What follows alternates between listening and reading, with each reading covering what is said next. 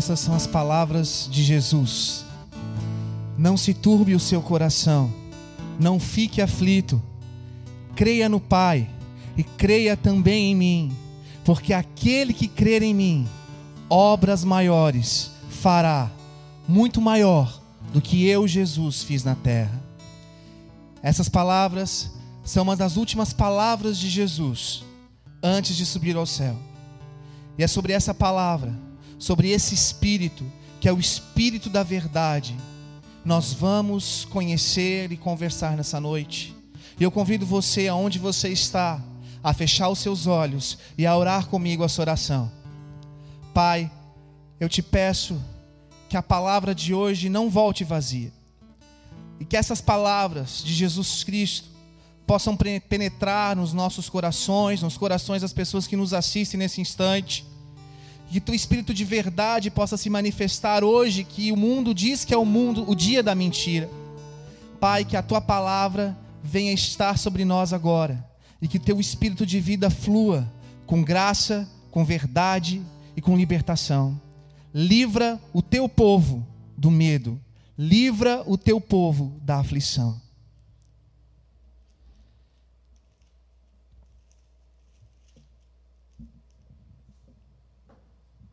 A palavra fala em João, capítulo 16, verso 5.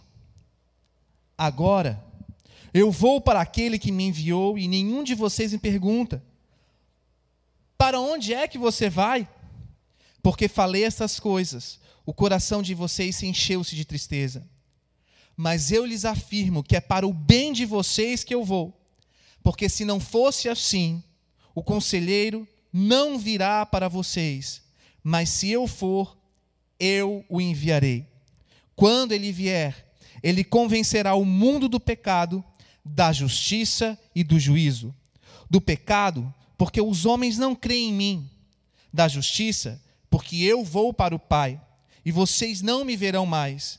E do juízo, porque o príncipe deste mundo já não já está condenado. Essas palavras de Jesus estavam anunciando que o Espírito Santo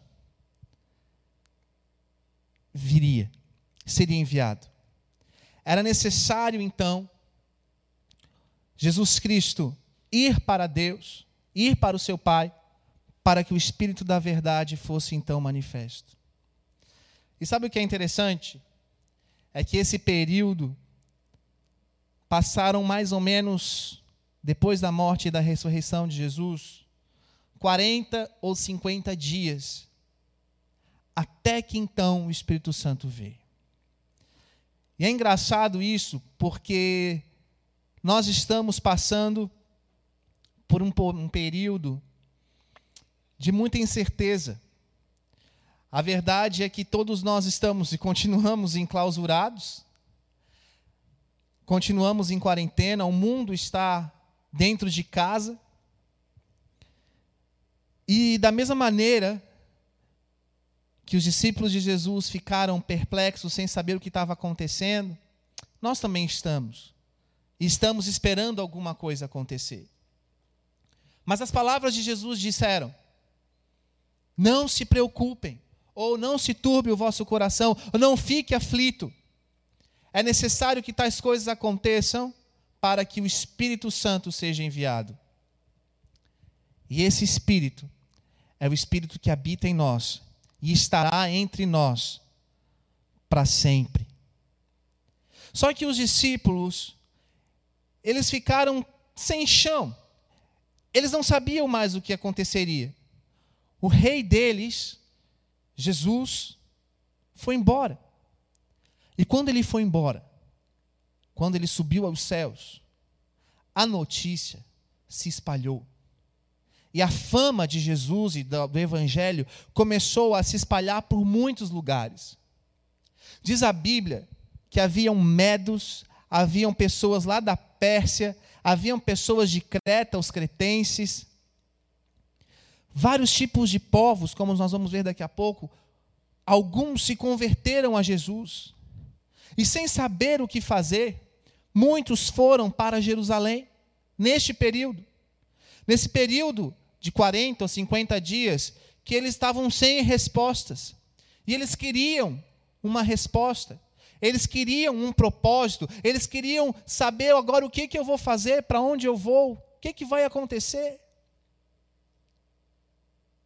E diz a palavra que eles se lembraram dessas palavras de Jesus. A Bíblia diz que eles se lembraram que havia uma esperança, havia uma herança, algo que eles poderiam ainda receber, que era esse Espírito que eles ainda não conheciam. E esse Espírito é o Espírito Santo de Deus. E esse Espírito Santo é como um vento. Você não vê, mas você sente. E ele habita em nós, ele opera em nós, ele age em nós. Então, há um momento na história, relatado no livro de Atos, capítulo 2. Um capítulo tão importante para todos os cristãos.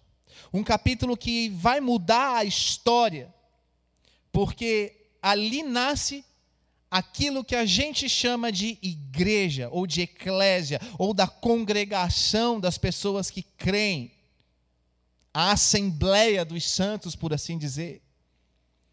É nesse texto que acontece algo inesperado. E vem como um vento. E vem como um vento impetuoso. E esse vento não traz maldição. Esse evento, esse vento traz bênção. E algumas páginas à frente, no capítulo 2 de Atos, diz o seguinte: Havia judeus, no verso 5, tementes a Deus, vindo de todas as nações do mundo. E esses judeus que estavam vindo de todas as nações do mundo, eles estavam já há 40 dias buscando por alguma resposta do que estava acontecendo no mundo. Ora, o Salvador foi embora. E agora, o que vai acontecer? Só que o que é interessante é que não eram somente judeus, algumas outras pessoas começaram a se juntar a eles. E ouvindo-se o som, ajuntou-se uma multidão que ficou perplexa. Algumas pessoas se juntaram a eles, lá em Jerusalém, porque eles estavam perplexos. Eles estavam querendo saber o que, que estava acontecendo naquele exato momento. E o que, que estava acontecendo naquele exato momento? A palavra fala em alguns versículos antes. Chegando o dia de Pentecostes, estavam todos reunidos num só lugar. De repente, veio do céu um som, como um vento impetuoso, ou um vento muito forte e encheu toda a casa a qual eles estavam reunidos. E viram o que parecia ser então línguas de fogo, que se separaram e pousaram sobre cada um deles. Todos então ficaram cheios do Espírito Santo e começaram a falar em outras línguas, conforme o Espírito os capacitava. O que aconteceu neste momento?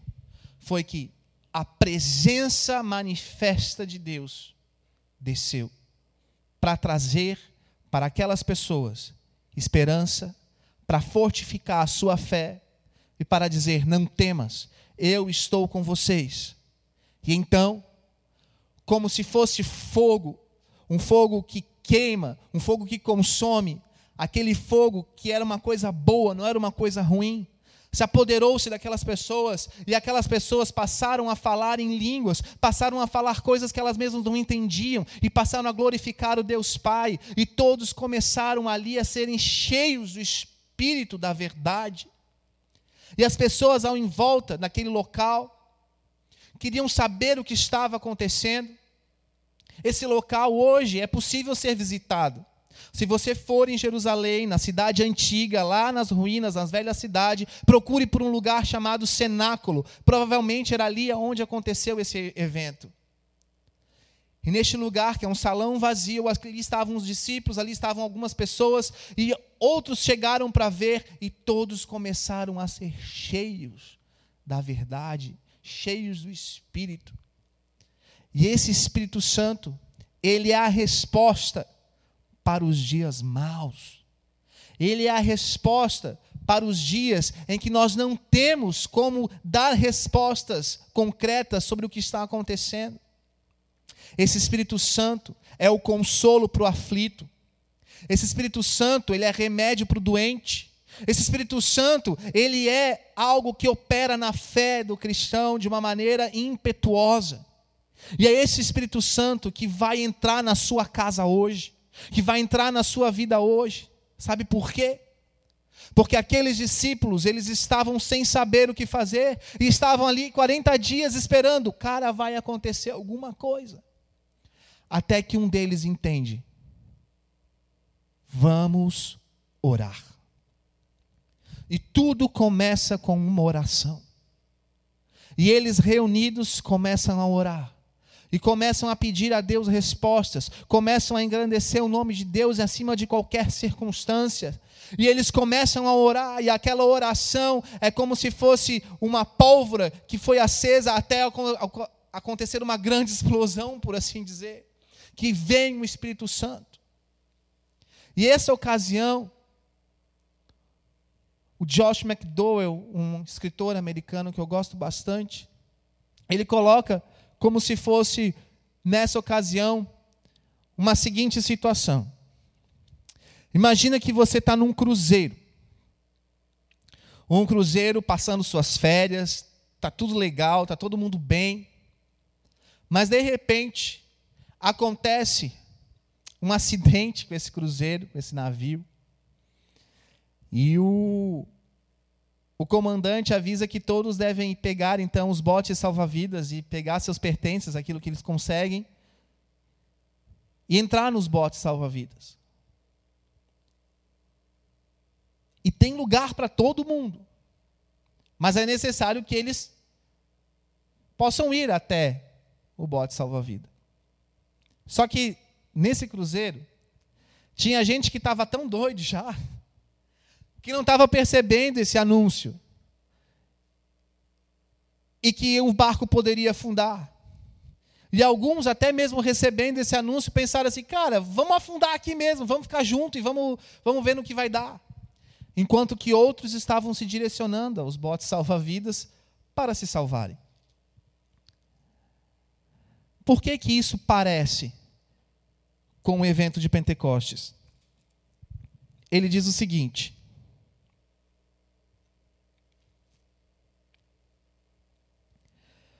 O capitão sobe ao convés e grita para todos a bordo que eles devem subir num bote salva-vidas que os levará para um lugar seguro. Há muito espaço. Você só tem que entrar no barco. Quando Pedro falou às pessoas reunidas em Jerusalém na festa dos Pentecostes, festa da colheita que era realizada 50 ou 40 dias depois da Páscoa, muitos compreenderam que estavam no navio quase afundando e compreenderam também que eles receberiam o juízo de Deus pelos seus pecados. Então, algum deles grita: O que nós vamos fazer? E em resposta, Pedro disse: Ele mostrou-lhes como entrar no barco salva-vidas, afastando-se dos pecados e voltando-se para Deus, conforme o capítulo 2, verso 37. Eles receberiam assim o perdão de Deus por meio de Jesus Cristo e o Espírito Santo prometido, que lhes daria a vida eterna com Deus. Uma das principais objeções que grande número de pessoas tem contra o cristianismo é a forma de ele ser muito exclusivo. Muitas pessoas olham para a igreja ou para os cristãos e pensam, eles são exclusivistas. E na verdade isso está um pouco certo. A verdade é que as boas novas de Cristo, elas são tanto exclusivas quanto inclusivas. São exclusivas porque os que se recusarem a entrar no barco salva-vidas perecerão quando o navio afundar. Mas elas são inclusivas porque porque contém um convite aberto a todos para entrarem e serem salvos, conforme João 3,16. Deus é santo e nenhum ser humano alcança essa santidade por causa do pecado. Mas Deus é também misericordioso e oferece um meio de salvação. Quando estivermos no convés do navio naufragando, devemos decidir: vamos receber a oferta gratuita de salvação e entrar no bote salva-vidas, ou vamos ignorar e rejeitá-lo? Hoje, talvez, seja o dia em que o Espírito Santo está se apresentando a você, como ele se apresentou lá no dia do Pentecostes, dizendo: Olha, lá fora está todo mundo em quarentena, assim como vocês estão aqui, esperando um sinal de alguma coisa para que o mundo seja transformado. A verdade é que hoje nós entendemos já que com essa quarentena o mundo vai mudar. As coisas não vão ser como antes. O modo de ensinar, de dar aula, vai ser diferente. O modo de trabalhar, de, de fazer as coisas, as transações, enfim, os empregos, as coisas todas vão ser diferentes daqui para frente. As coisas vão mudar.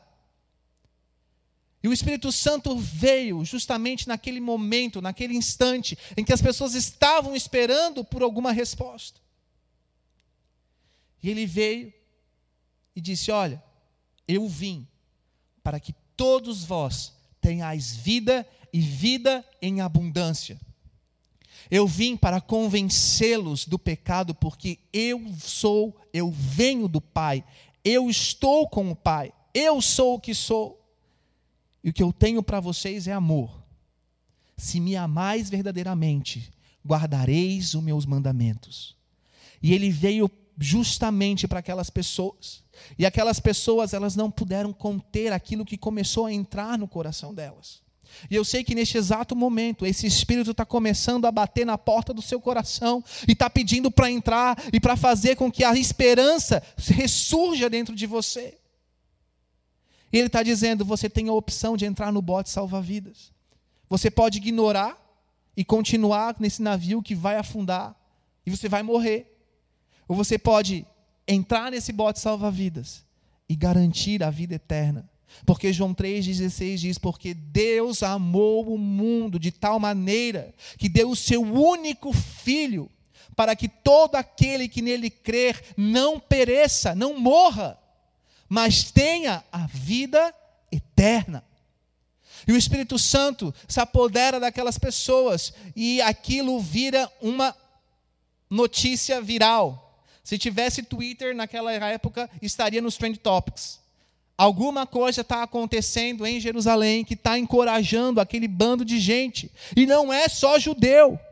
O verso, o verso é, 9 vai dizer: partos, medos, elamitas, habitantes da Mesopotâmia, Judéia, Capadócia, do ponto e da província da Ásia, da Frígia, da Panfilha, até do Egito, da Líbia. Pessoas que vieram, visitantes vindos de Roma. Era muita gente que começou a querer saber o que é que está acontecendo aí em Jerusalém. Que, que, que história é essa? Que espírito é esse? É o espírito da verdade que o mundo não pode ver e nem perceber mas ele habita em vocês e estará em vocês para sempre. Ele age dentro de você. E ali, esse Espírito traz não só esperança, mas ele traz força para os dias maus. E ali nasce algo que a gente chama igreja. É a primeira reunião, é a primeira congregação dessas pessoas que começam a cantar, que começam a então a se reunir para cantar e adorar a Deus, para ouvir alguém pregando a palavra, trazendo a boa nova da salvação. Ali começa essa igreja. Mas nós não podemos nos esquecer de alguém que foi enviado a este mundo há muito tempo atrás para que a obra e o plano perfeito de Deus de salvação fosse prejudicado. E esse alguém é o diabo. E o diabo vem dessa situação, ele não ia deixar barato. Então o que, que acontece? Acontece que a perseguição a esse tipo de gente que estava fazendo esse tipo de reunião foi proibido. Eles não poderiam mais ficar se reunindo, muito menos fazendo esse tipo de coisas e cantorias e, e, e pregações de palavra. Aquilo que a igreja é hoje não poderia acontecer naquela época. Só que muito tempo depois, mesmo em meio à perseguição, existe uma revelação que o apóstolo Paulo traz para esses cristãos que vão continuar vivendo a sua vida, enfrentando o mundo, com a diferença. Eu ainda estou no barco, mas eu não estou no convés desse barco. Eu estou no bote salva-vidas. E eu sei que eu vou ser salvo quando isso aqui chegar no mar, chegar na água. Quando o navio afundar, o meu barquinho aqui vai, vai, vai boiar. Eu não vou afundar, eu tenho aonde ser salvo. Enquanto que o resto que estava ignorando o convite do grande comandante vai morrer. E aí, Paulo fala aos Efésios uma palavra muito, muito, muito conhecida no meio cristão. E ele compara os princípios de uma fortaleza, não de uma fortaleza, mas de uma resistência dos cristãos aos soldados romanos. Os soldados romanos eram pessoas vistas como pessoas que maquinavam o mal, era, era a representação de um poder, de uma maldade, de uma ditadura, por assim dizer. E eles usavam uma armadura e aquela armadura inibia as pessoas. E as armaduras eram feitas justamente contra ataques. E Paulo começa a ministrar a essas pessoas que já têm o Espírito Santo e fala: o Espírito que está em vocês e que habita em vocês é o Espírito da verdade. E Jesus Cristo é a verdade que liberta. E nós precisamos fazer o seu nome conhecido.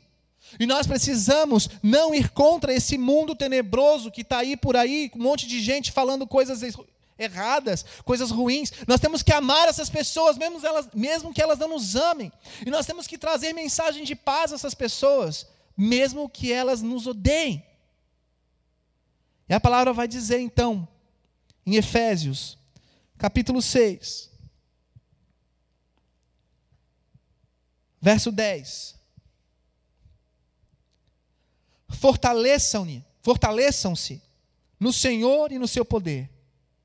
Vistam toda a armadura de Deus para poderem ficarem firmes contra as ciladas do diabo, porque a nossa luta não é contra seres humanos, mas é contra os poderes e autoridades e contra os dominadores deste mundo de trevas, contra as forças espirituais do mal nas regiões celestiais.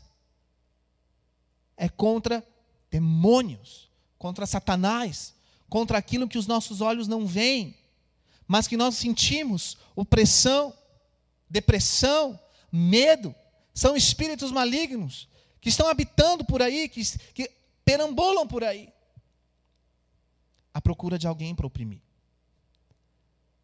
Paulo fala: nós vamos resistir a isso, nós vamos vencer isso. Por isso, verso 13: Vistam toda a armadura de Deus, para que possam resistir nos dias maus e permanecer inabaláveis depois de terem feito tudo. Assim, mantenham-se firmes, cingindo-se com o cinto da verdade, vestindo a couraça da justiça, tendo os pés calçados com a prontidão do evangelho de paz. E além disso, usem o escudo da fé com a qual vocês poderão apagar todas as setas inflamadas do maligno. Usem o capacete da salvação, a espada do Espírito, que é a palavra de Deus. E por fim ele diz: orem.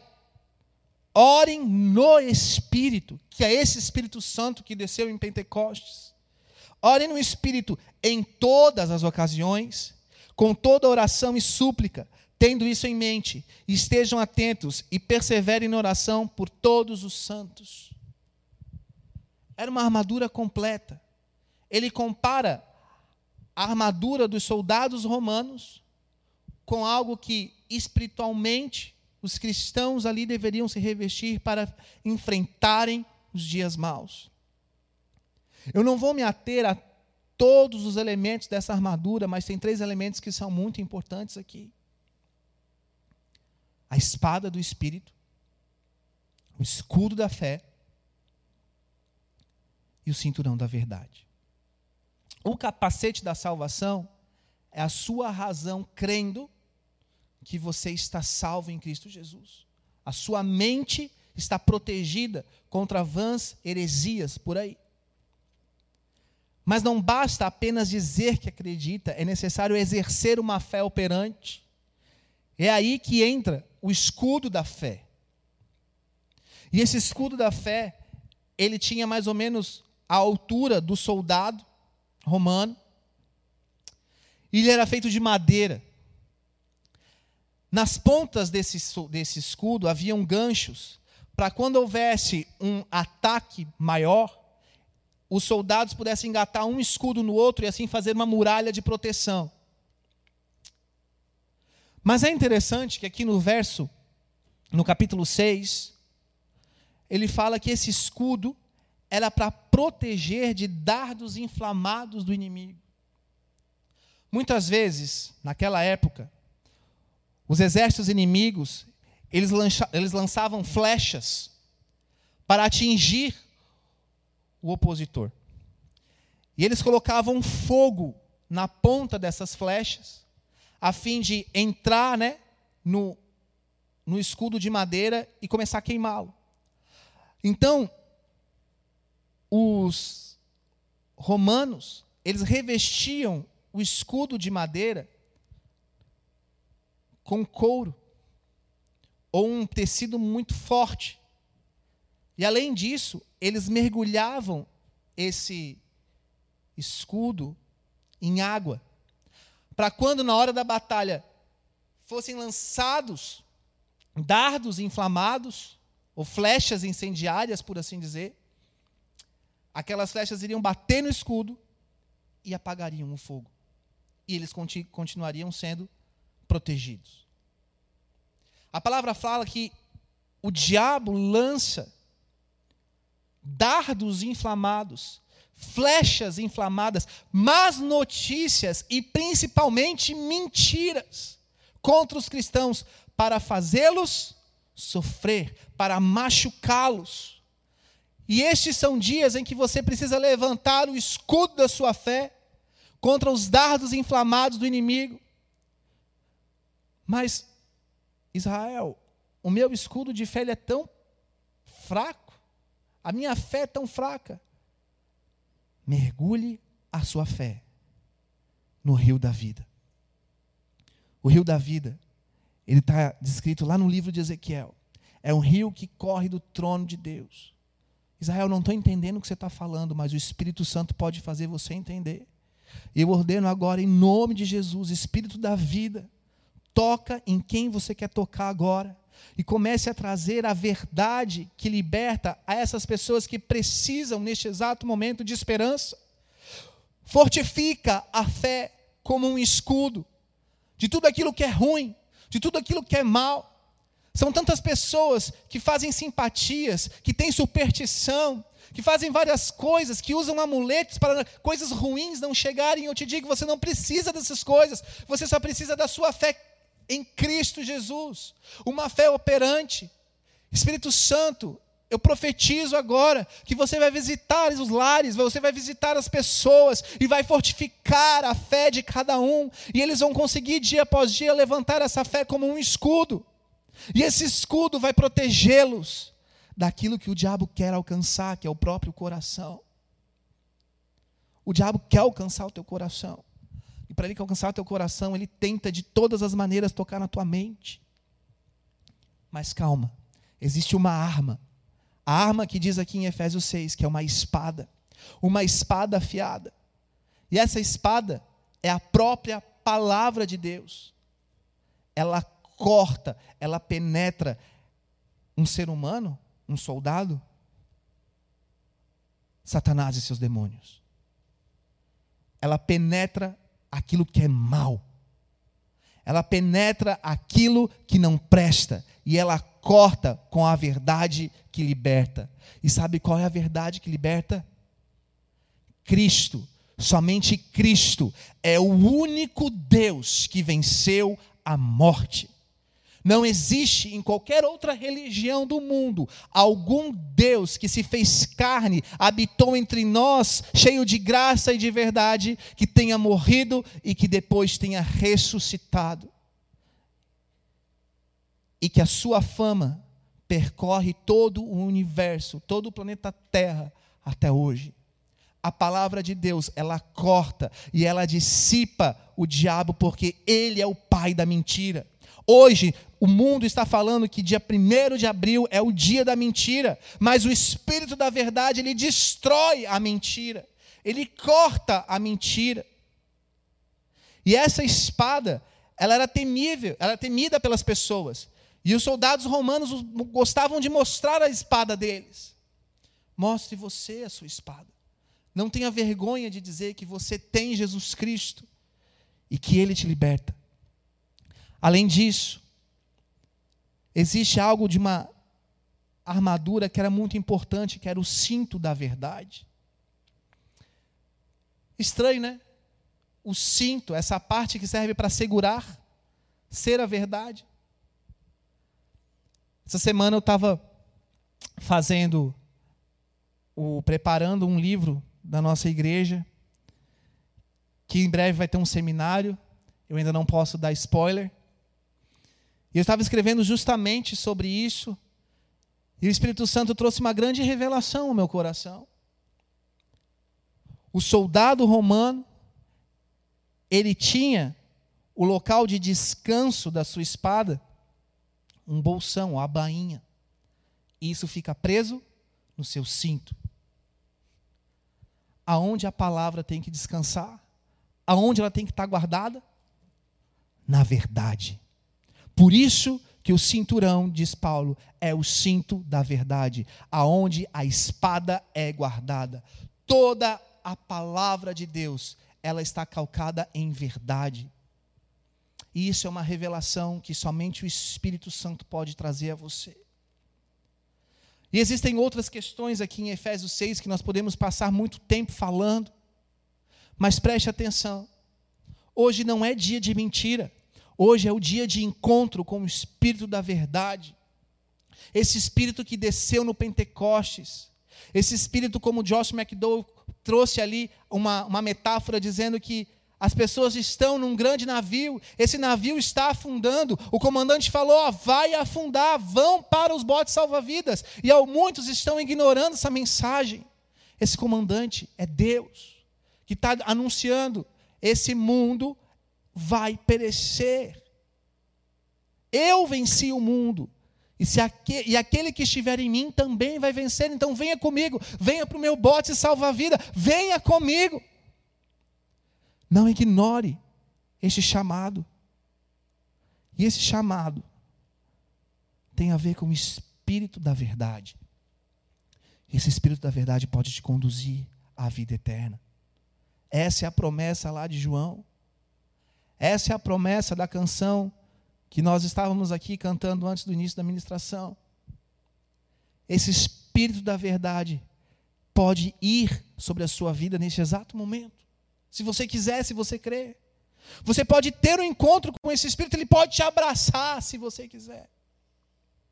Esse espírito, ele pode mudar a sua vida para sempre.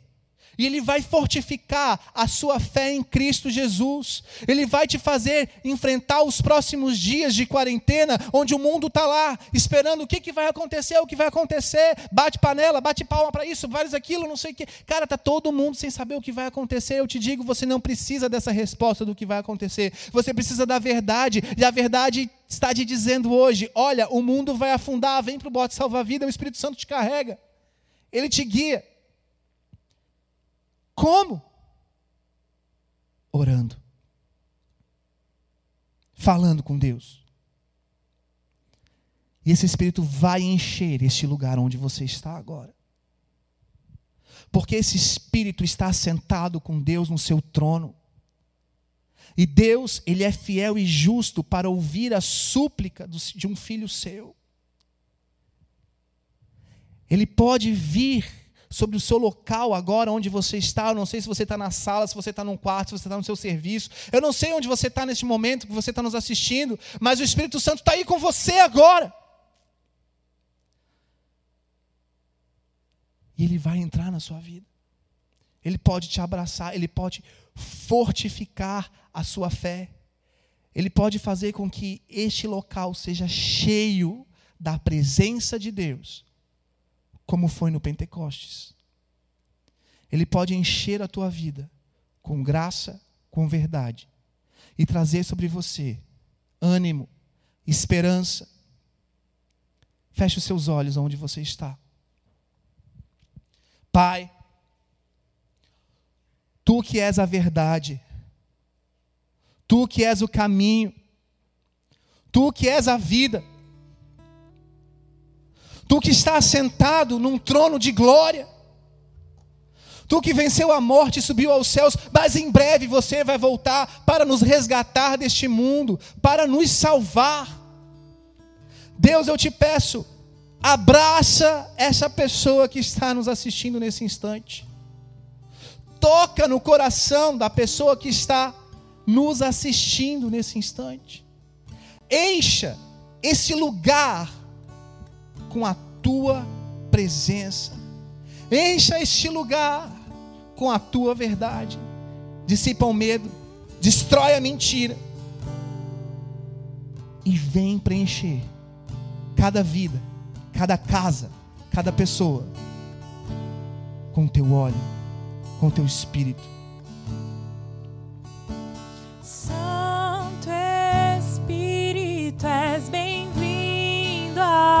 Aqui.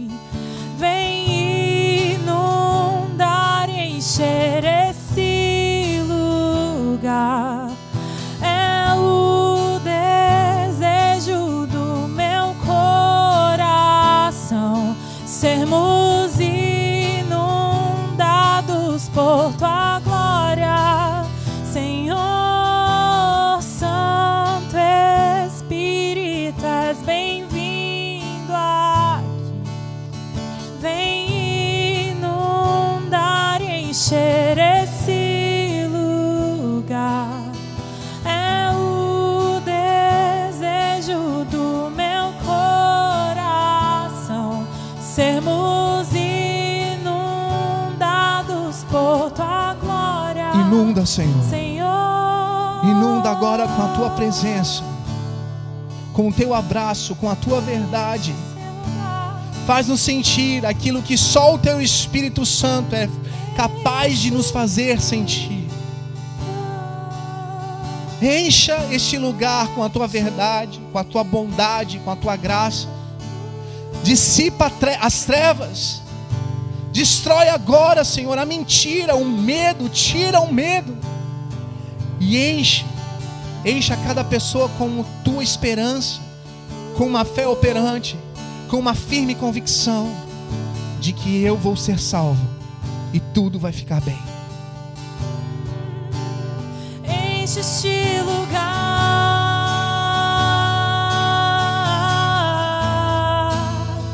Enche este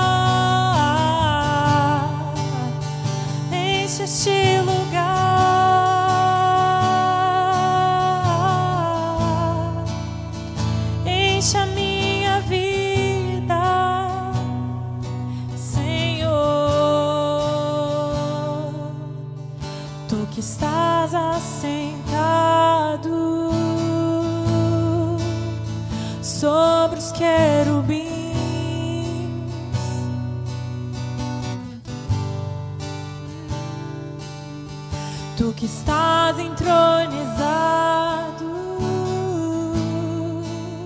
em meio ao serafim.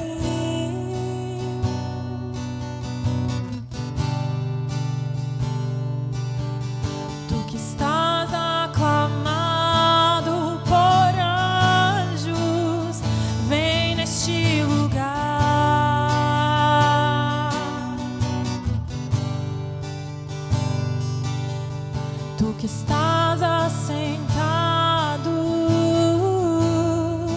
sobre um trono de glória.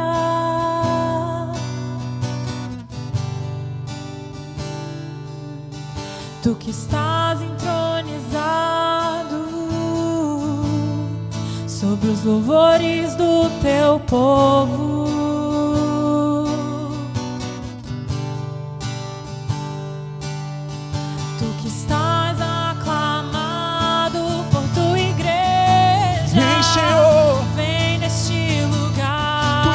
Aclamado por cada um de nós. Encha este local com a tua presença. Encha este local com a tua glória. Abraça quem precisa ser abraçado nesse instante. Toque quem precisa ser tocado nesse instante. Tu és o Deus de amor, o Deus de esperança, o Deus de Israel. Encha as nossas vidas, Senhor. Encha as nossas vidas, Senhor, nesse instante.